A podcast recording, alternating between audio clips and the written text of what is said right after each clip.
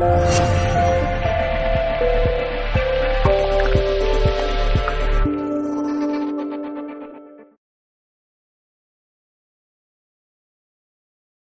vamos a empezar lo que es eh, la interpretación y el sacar el partido del libro Un curso de milagros. ¿De acuerdo? Vamos a hablar de él como si nadie supiera nada. Sé que hay gente que ya lo tiene, eh, ya está familiarizado con el libro y a lo mejor ya, lo estáis trabajando, pero aquí en estas sesiones queremos nueve sesiones de dos horas en las que vamos a introduciros y a sacar el máximo partido de, de lo que hay aquí dentro. ¿De acuerdo?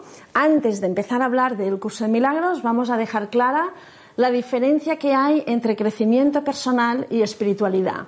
¿De acuerdo? Crecimiento personal son todos los recursos externos que yo uso para llegar a una zona de paz unos recursos externos que pueden ser vídeos, talleres, pueden ser terapias, eh, cosas varias que lleguen a tu vida que sirven para que tú gestiones tus emociones con el exterior y estés en paz contigo mismo. Y desde esta zona de paz puedas ir más hacia adentro y recordar quién eres, cuáles son tus dones, para qué has venido aquí. La espiritualidad es un camino que no empieza en el exterior, sino que empieza desde dentro y va hacia adentro, con el mismo objetivo, recordar quién eres, conectar con quién eres realmente, mm, conectar con tus dones y poner tus dones al servicio de la humanidad. Este libro es 100% espiritualidad. No se considera que es un recurso de crecimiento personal, porque está relacionado contigo y contigo. No intentes hacer usar este libro para estar mejor que en el exterior. En el exterior simplemente te vas a dar cuenta que te dice cuán mal estás contigo misma. Con lo cual, los recursos que te dan desde el curso de milagros te hablan de cómo estar tú en paz contigo misma y desde aquí empezar otra, otra aventura.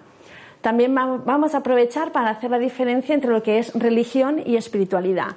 ¿De acuerdo? La religión, cualquiera que sea, sigue siendo un recurso externo. Es una doctrina unos dogmas que yo uso o no para ir a una zona de paz, para yo conectar con quién soy, para estar dentro de mí y desde, desde este punto, si quiero, puedo ir más hacia adentro. Pero el curso de milagros es 100% espiritualidad. Nada tiene que ver con la religión. ¿De acuerdo? Sí que es verdad que tanto el crecimiento personal como la religión, que son recursos externos, en muchos momentos de nuestra vida podemos haberlos usado para llegar a esta zona de paz, a esta zona en la que accedemos a otras ideas, a otra perspectiva y decimos, ¿y si puedo ir aún más lejos? ¿Y si puedo profundizar aún más en mí? Y con este camino es lo que hacemos con la espiritualidad.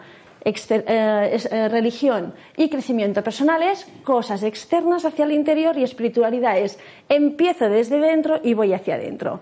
¿De acuerdo? Vamos a abrir el libro y vas a ver palabras que te conectan con algún tipo de religión. ¿De acuerdo? Sí, es verdad. Y esto nos puede dar rechazo, pero justamente hacemos estos grupos de estudio para que tú sepas qué quiere decir estas palabras y les des el significado correcto. ¿De acuerdo? Vale. Eh, suelo recomendar que antes de empezar a leer este libro, porque el libro tiene un lenguaje un poco raro y no se entiende muy bien, pues que le hagáis otras lecturas mucho más fáciles. Por ejemplo, hay una lectura de Marian Williamson que se llama Volver al amor y es un libro muy fácil, muy fácil, muy fácil, con también muchos ejemplos ¿eh? y muy introductorio al curso de milagros.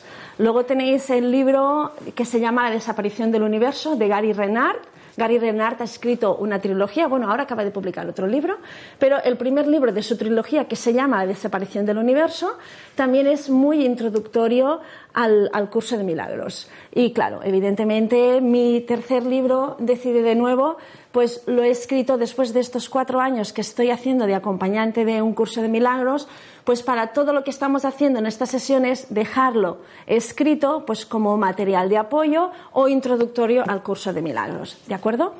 Eh, la gente cuando compra este libro, pues si no sabe cómo funciona, pues tanto da. Hay personas que les va muy bien empezar por el principio, empezar que es el texto, empezar por la mitad, que es donde hay unos ejercicios, o empezar por el final, que hay un manual para el maestro.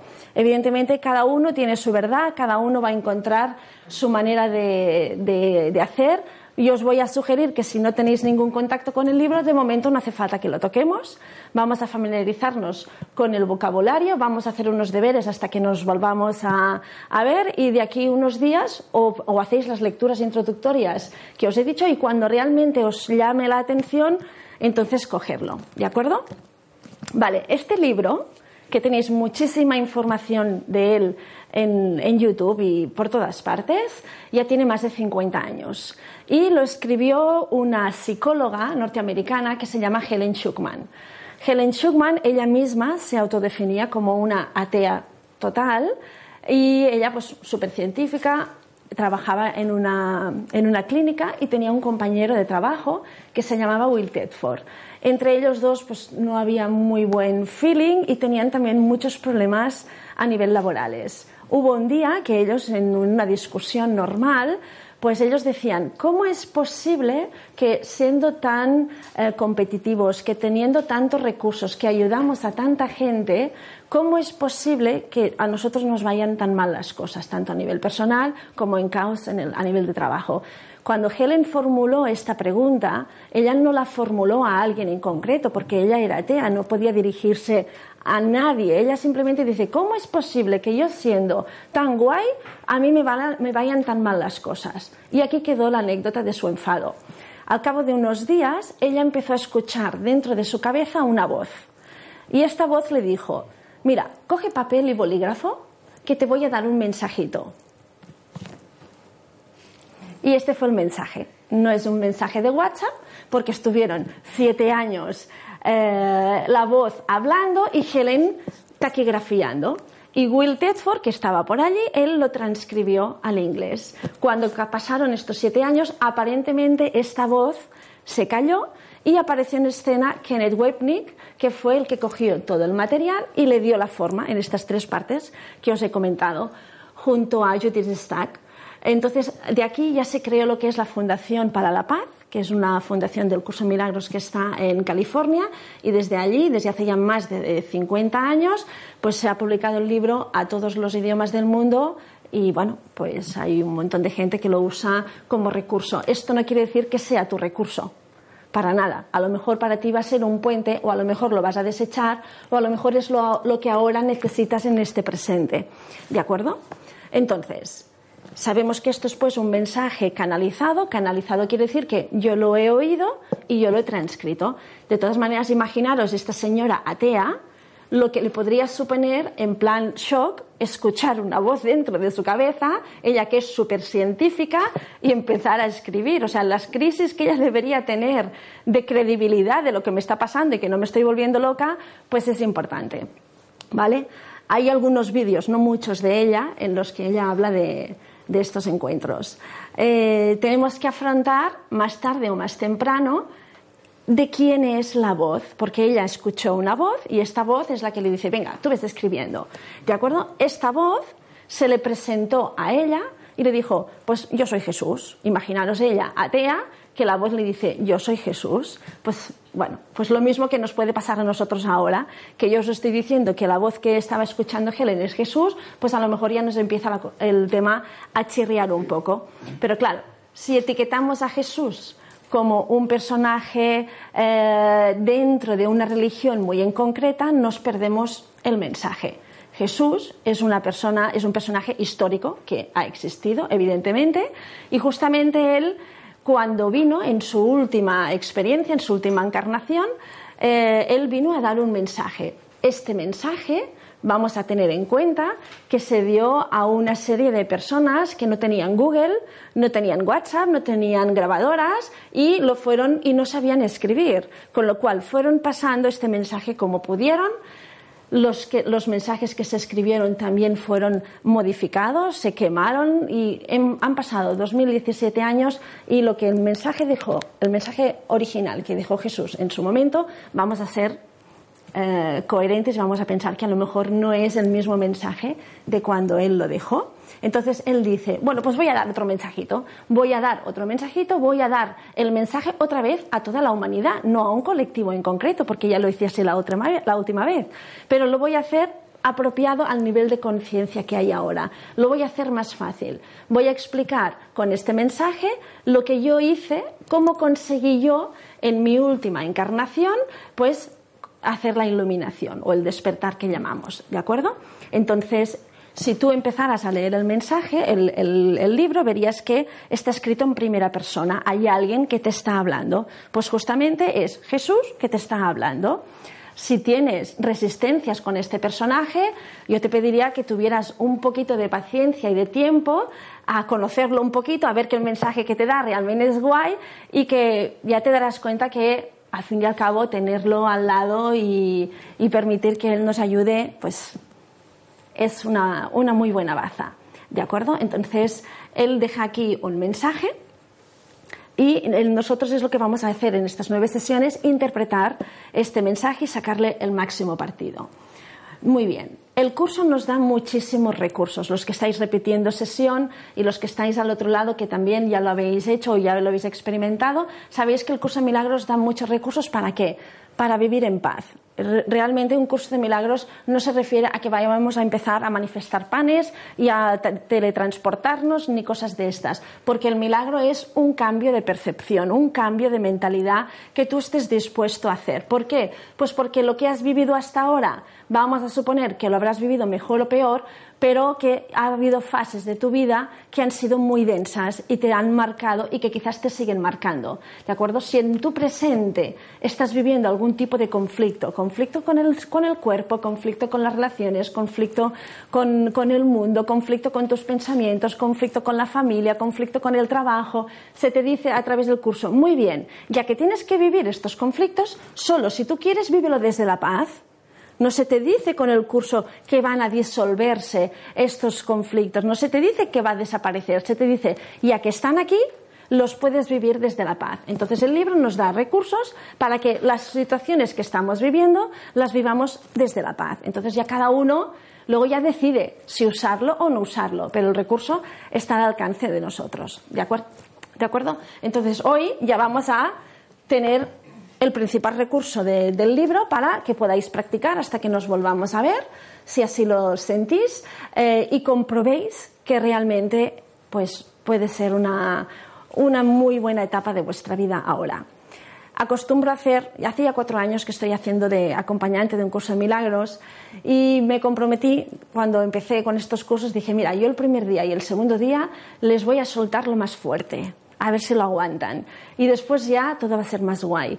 Pero es importante que sepas la letra pequeña del curso, ¿de acuerdo? Eh, no sé si os he dicho que el curso cuando lo lees es un poco raro. No está novelado, no tiene una estructura como estamos acostumbrados. Tiene un lenguaje que se llama metafórico. ¿De acuerdo? Eh, shakespeariano. Es un, es un, lenguaje que se llama shakespeariano y está todo como en metáforas. ¿Por qué es tan difícil esta lectura? Para que sea una lectura lenta, para que sea una lectura atenta. Porque si esto fuera una novela, te lo pules en dos noches y lo dejas allí en el cajón. Pero claro, como te va a costar entender, a medida que lo lees y lo vuelves a leer, captas y tiene un sentido para ti. La misma, la misma frase la vuelves a leer de aquí un año y le encuentras otro sentido. Y aparcas el libro y lo vuelves a leer de aquí diez años y aquello tiene otro sentido para ti. Es como que se va acoplando el significado del lenguaje a tu nivel de conciencia actual. ¿De acuerdo? Entonces, entre líneas, pues hay mensajes que si no estás habituada al libro, pues pueden pasar por alto. Y yo prefiero que tanto el primer día como el segundo, pues queden claros estos, estos mensajes de los cuales no tenemos que volver a hablar, si nos gustan estos mensajes bien y si no también, pero no es incompatible en que usemos los recursos del libro. ¿De acuerdo? Entonces, el primer parámetro que defiende el curso de milagros, el curso de milagros defiende dos parámetros y encima de estos dos parámetros hay los recursos para que tú vivas con paz. El primer parámetro de un curso de milagros es que nada de lo que estamos viviendo es real, porque el curso de milagros dice que lo único que es real es el amor. Claro, esto ya es muy marciano, porque para nosotros esta reunión que estamos teniendo ahora es muy real. Si ahora a mí me tiráis tomates, para mí va a ser más real aún. Pero el curso de milagros dice, y aún así te puede parecer muy real, pero no lo es, porque el libro es cansino y insiste, insiste, insiste en que lo único que es real es el amor. Eh, ¿Por qué dice que lo único que es real es el amor y nosotros no lo vemos así? Y nosotros vemos que cualquier situación que vivimos es real. Porque el curso dice, ¿te parece que es real porque estás dormida? No es que estés un poco dormida, es que estás triplemente dormida o triplemente dormido. Y bueno, aquí también entramos en un poquito de resistencia. ¿Cómo puede ser que esté dormido si para mí esto es muy real? Pues dice, mira, imagínate que un día estás en la cama y tienes a alguien al lado, tu, pareja, tu mascota, bueno, las mascotas no las vamos a entrar ahora en este ejemplo, tu hijo, alguien que tengas aquí al lado, y está durmiendo, y tú estás despierto y estás observando que está durmiendo. Pero te das cuenta de que tiene una pesadilla. Tiene una pesadilla porque ves que se agita, a lo mejor ves que cambia del color de la cara o a lo mejor chilla, pero tú no estás demasiado preocupado porque sabes que está durmiendo, que está en la cama, que nunca salió de esta habitación y que está en el mismo edificio. Claro, pero el personaje que está teniendo la pesadilla, vete a saber si le están cortando las, penas, las piernas, vete a saber si está volando sin alas, vete a saber si lo están enterrando vivo, vete a saber lo que está viviendo, pero para él es verdad y para él es real. Se ha olvidado completamente de que está en una cama, se ha olvidado completamente de que está en una casa y para él es real. Hasta que no se despierte y entre en otra realidad, para él su realidad es la que tiene con los ojos cerrados. ¿De acuerdo? Y el curso de milagros simplemente te dice, ¿qué crees que es más real? ¿Lo que tú vives con los ojos abiertos o lo que tú vives con los ojos cerrados? Entonces, a partir de aquí, pues vamos a dar una opción de abrir la mente y decir, bueno, vamos a mirar por qué el curso dice que estamos dormidos. ¿De acuerdo? Eh, entonces, os voy a explicar en formato de película una opción. Una opción, no quiere decir que sea esta, es una opción de por qué dice el curso que nos hemos dormido, eh, cómo podría ser que hayamos llegado a este triple sueño y la posibilidad que tenemos de despertar. ¿Vale? Eh, entonces, mientras os explique la película, ya sé que os faltan las palomitas, y os faltan colas y en casa tampoco os tiréis a las palomitas, por favor, ahora aquí conmigo a ver esta, esta aventura. Entonces poneros en modo cine.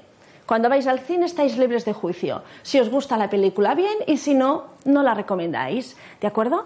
Tener en cuenta que lo que os voy a explicar ahora es muy básico, muy básico, muy introductorio, y en la medida en que vayamos avanzando, lo iremos moldeando y lo iremos ampliando.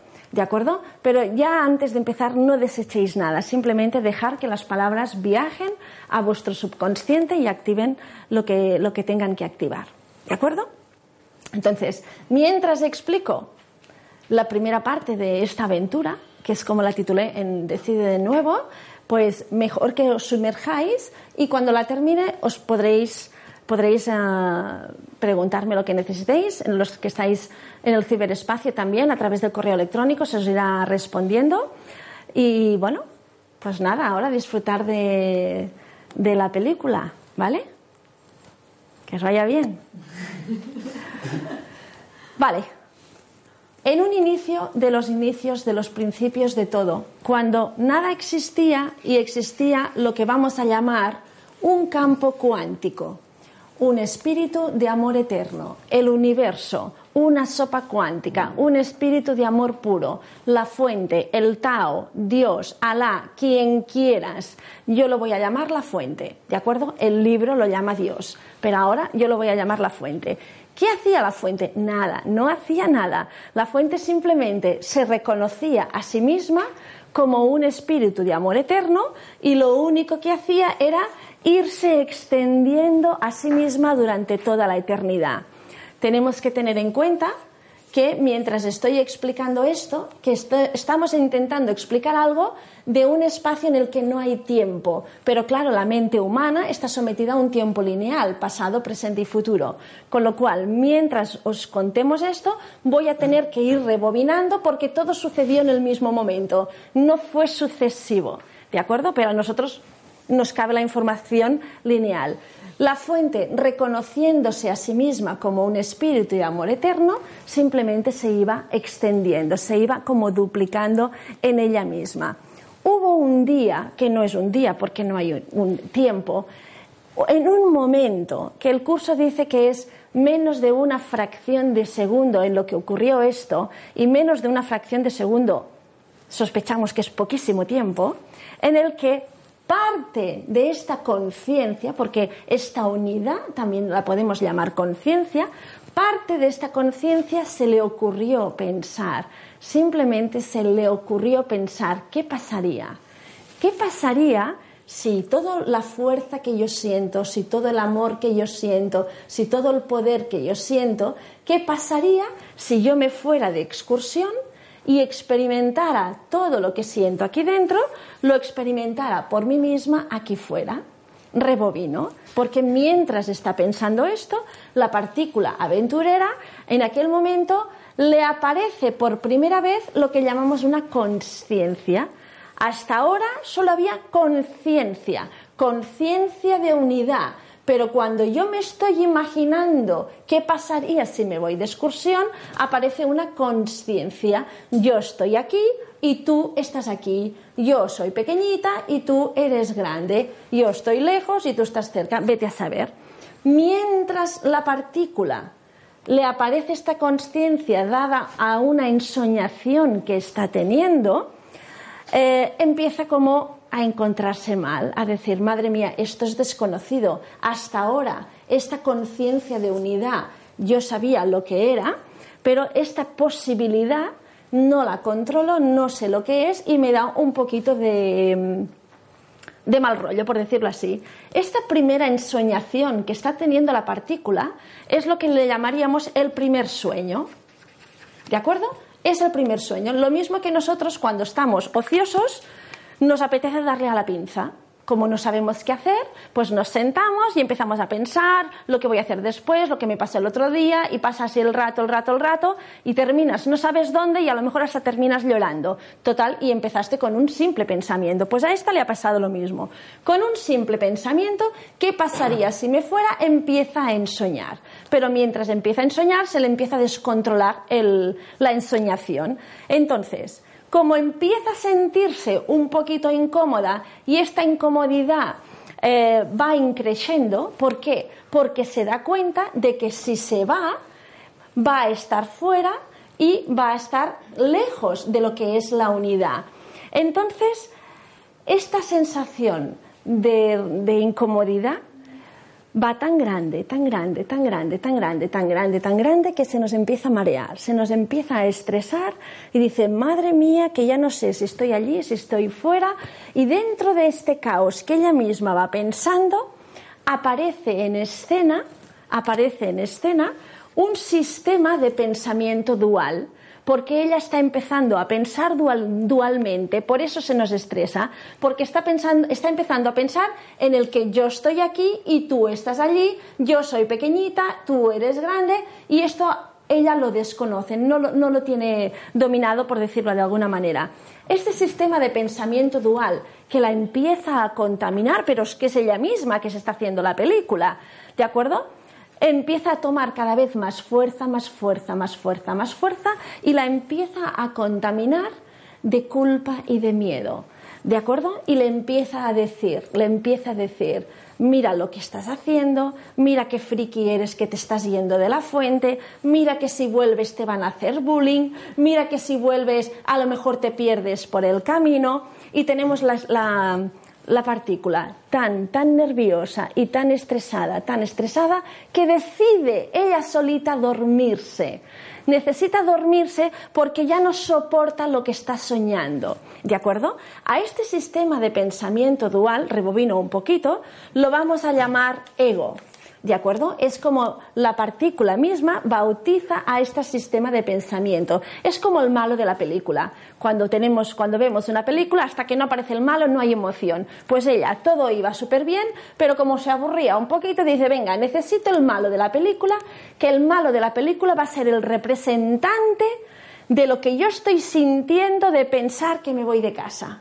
¿De acuerdo? Entonces, una vez entra el sistema de pensamiento dual ya a tope es cuando la empieza a contaminar de verdad y esta partícula ya dice, ahora sí, ya que no aguanto más, ahora sí, que ya no sé si estoy aquí fuera, si estoy aquí dentro, pero lo que está claro es que yo ya no me siento como antes. Yo antes me sentía pura y ahora ya me siento un poco mareada.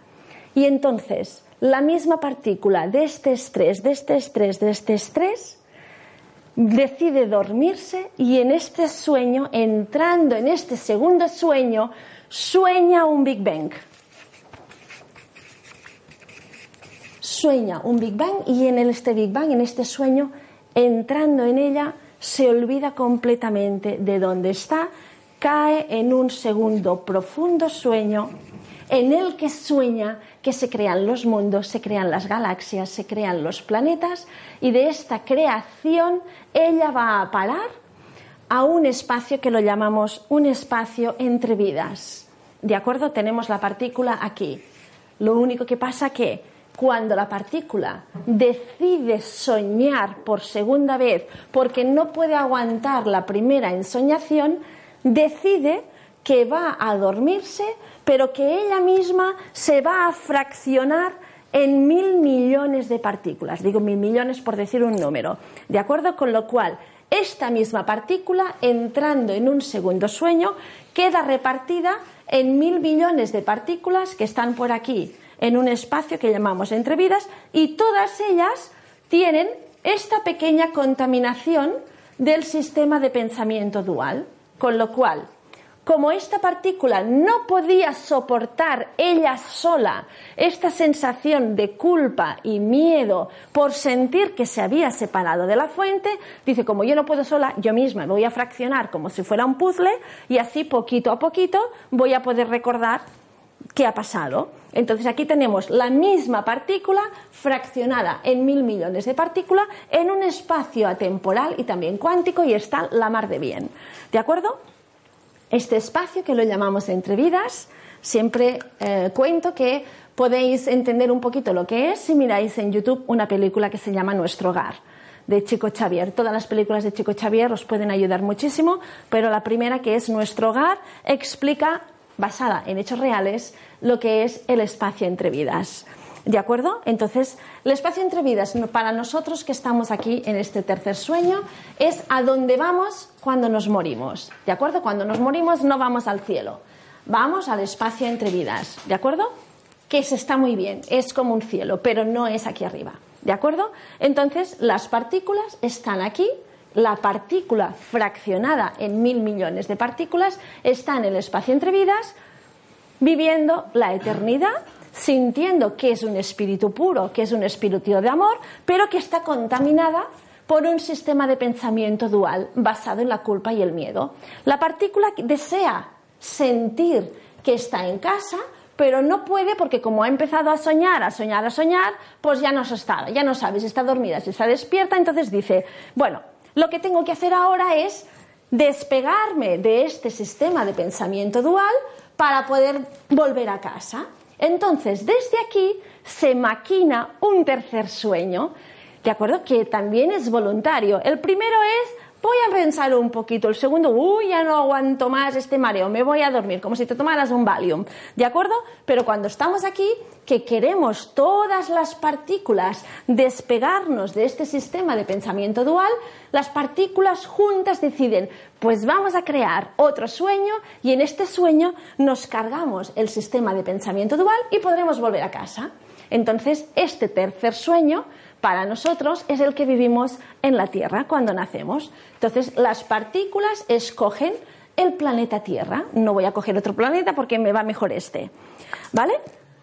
Entonces, desde aquí las partículas dicen, me voy a ir a la Tierra, vamos a ir juntas a la Tierra y allí nos vamos a ayudar entre todas y entre todas nos ayudamos a limpiar esto. Y entonces, ¿cómo nos vamos a ayudar? Pues vamos a empezar a hacer pactos vamos a pactar. Oye, tú me puedes hacer de padre, tú me puedes hacer de madre, tú puedes ser mi amante. Y entonces empezamos a, chocar y decir, vale, pues yo vendré a hacerte de padre. O no, no me va muy bien, espérate otra un poquito más. Y aquí todo lo que vamos pactando va quedando, va quedando guardado en lo que se llaman los registros akáshicos, ¿de acuerdo?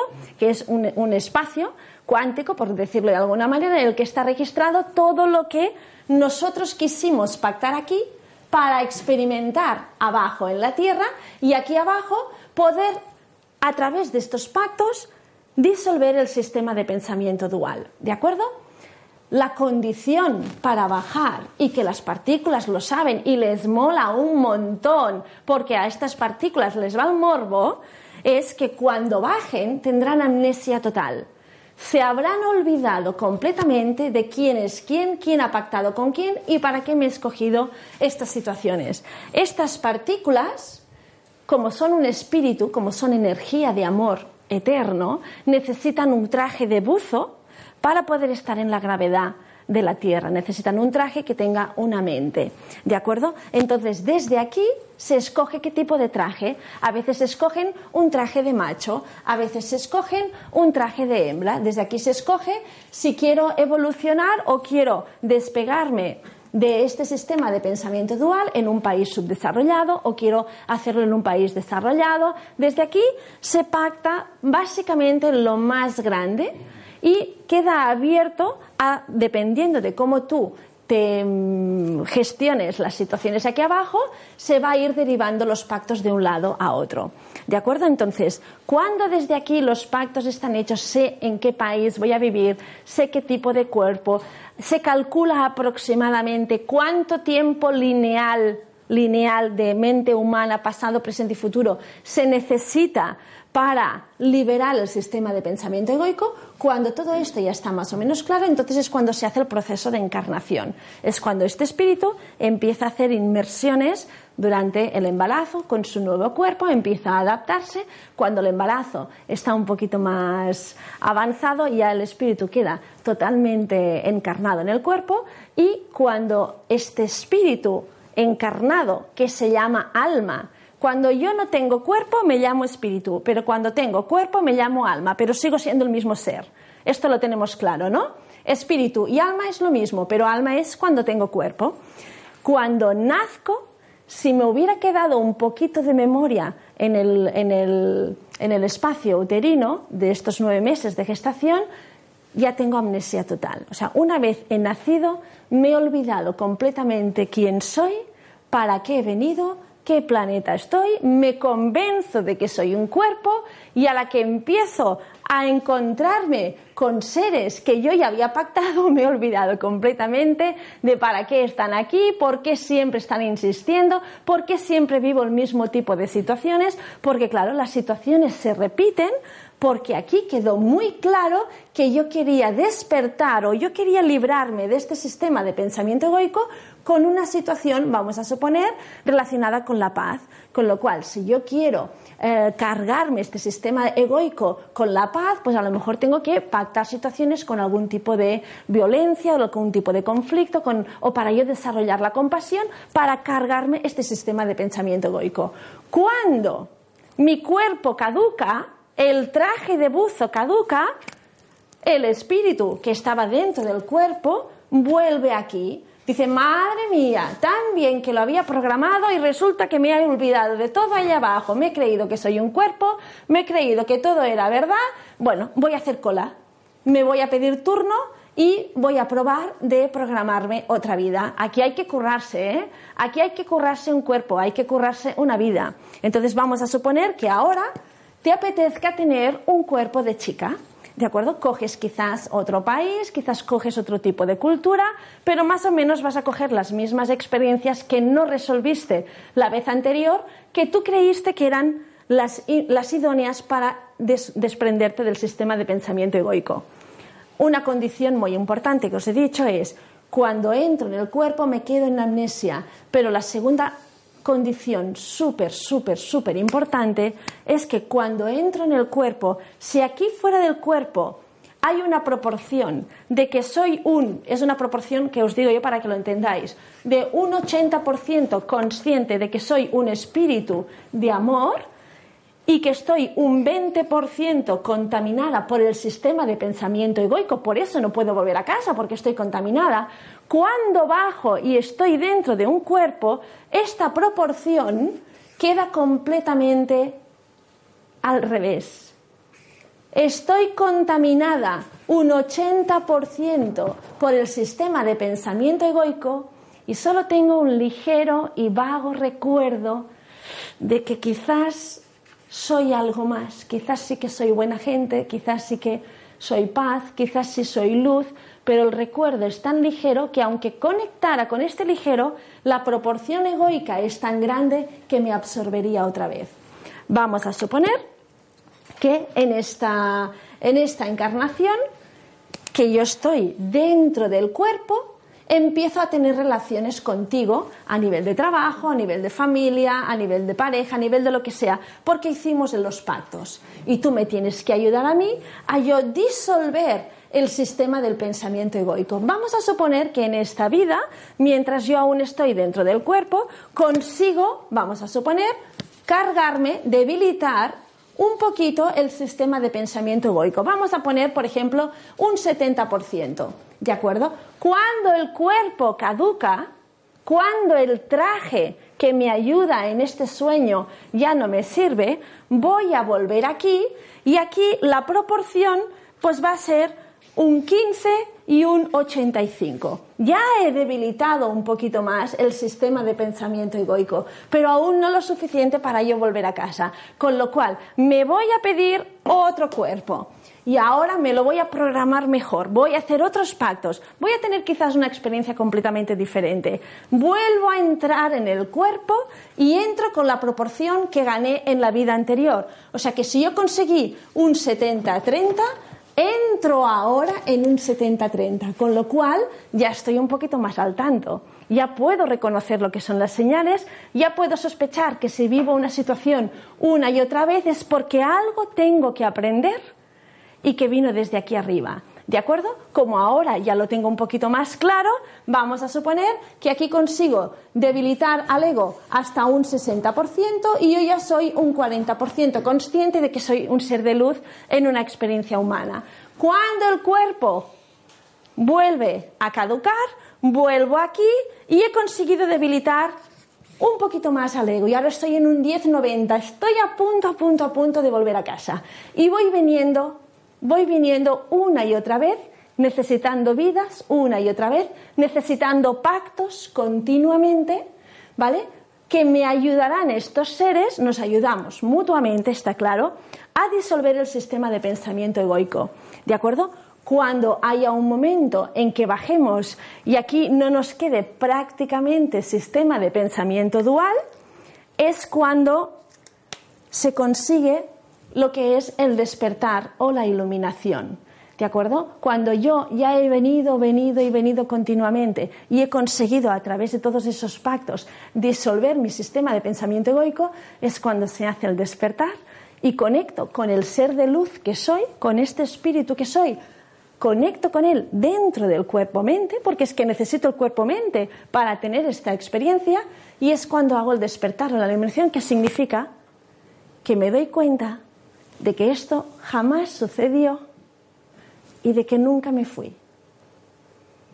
Simplemente fue un sueño.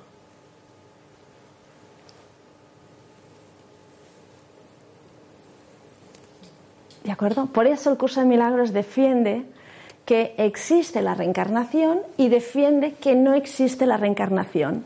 Dependiendo de qué punto estés de grado de sueño, por decirlo así, si tienes un grado de sueño importante, necesitas el sueño kármico para ir viniendo tranquilamente, poquito a poquito, e ir despertando y conectando con que eres un ser de luz en una experiencia humana. ¿De acuerdo? Mm, cuando tú ya has hecho este proceso, no quiere decir que el cuerpo físico se desintegra y que vayas a desaparecer, ni mucho menos, sino es que también es un muy buen momento para recordar a los demás quiénes son, para qué han venido, pero ya son seres que no necesitan pasar por aquí. Se dan cuenta de que jamás, jamás de los jamases salieron de casa. Esto es lo que consiguió, por ejemplo, Jesús en su última encarnación y tantos otros muchos maestros eh, ascendidos, ¿de acuerdo? Nos he contado que mientras estamos en el espacio entre vidas, estamos acompañados de también espíritus puros sin contaminar por el sistema de pensamiento dual que son los que llamamos maestros o guías, ¿de acuerdo? Maestros ascendidos o guías. Son esos seres que nos ayudan a programar la aventura que tendremos aquí abajo. ¿De acuerdo? Son, son seres que jamás, jamás, jamás de los jamases iban a permitir que bajáramos y nos tiráramos al abismo. O sea, saben y corroboran que podemos bajar y podemos conseguir lo que estamos programando. Si ellos vieran que nos estamos programando una vida que ni harto de vinos podemos resolverlo, no nos iban a dejar venir. Nos van a decir, oye, vuelva a pactar, volvemos a revisarlo, porque tú, si bajas, debes poder conseguirlo. Que luego no lo consigas, no pasa nada. No pasa nada porque luego descansas, recapacitas un poquito donde has fallado, donde podrías haber mejorado y lo vuelves a intentar. ¿De acuerdo? Pero mientras sigamos viniendo y mientras sigamos creyendo que somos un cuerpo, que somos un cuerpo-mente, necesitamos este sueño kármico para ir despertando dulcemente, dulcemente, dulcemente. suelo explicar también un ejemplo de una compañera que se llama Pilar Domene, que es la autora de pequeñas historias, breves historias entre dos mundos. Cuando hacemos las conferencias sobre la mediumnidad o sobre la muerte, ella explica que eh, si tú quieres ir al fondo del mar porque te apetece bucear y te apetece pues, ver el, hábitat que hay en el fondo del mar, pues vas a necesitar un traje de buzo y vas a necesitar una, una botella de oxígeno. ¿De acuerdo? Entonces, cuando tú ya estás buceando, cuando tú ya estás buceando, en ningún momento te crees y te confundes y te piensas que eres un traje de buzo. Tú sabes que sois tres. El traje de buzo, el relleno, que es tu cuerpo físico, y la, botella de oxígeno. Esto es así. En ningún momento te piensas que eres un traje de buzo. Aunque se te pegue un alga, aunque te raje un poquito una coral, no importa, es el traje de buzo. Pues aquí pasa lo mismo. Nosotros bajamos y quedamos inmersos, nuestro cuerpo de luz quedó inmerso dentro de un traje de buzo que es nuestro cuerpo físico. ¿De acuerdo? Y la botella de oxígeno es nuestra mente. Lo único que ha sucedido es que al entrar en el cuerpo nos hemos confundido y nos creemos que somos el cuerpo físico. Nos hemos confundido como si creyéramos que es el cuerpo de buzo. Entonces, simplemente con el curso de milagros, igual que con otros muchos recursos que seguramente ya tienes a tu alcance, simplemente estamos intentando desidentificarnos de lo que es el cuerpo para conectar más con lo que es el relleno, que es nuestro ser de luz, es nuestra parte pura, y permitir que a través de esta mente y a través de este cuerpo físico, este espíritu se exprese y se potencie como el Dios que es. ¿De acuerdo? Entonces, lo que nos da el curso de milagros es mm, herramientas para disolver, para debilitar nuestro sistema de pensamiento egoico, aunque no nos creyéramos esta película. No es necesario que nos la, que nos la creamos, pero todos vamos a reconocer que tenemos una personalidad que esta personalidad nos lleva al huerto más de una vez. Pues los recursos que nos da es para debilitar nuestra, nuestra personalidad. Y al debilitar nuestra personalidad tenemos la opción de conectar con algo que sospechamos que está por aquí dentro, pero que probablemente nos aterra conectar con ello. ¿De acuerdo? Entonces, antes, ahora, de mirar cómo podemos, con los primeros recursos del libro, debilitar el sistema de pensamiento dual, si me queréis hacer alguna pregunta sobre cómo nos hemos dormido, me la podéis hacer.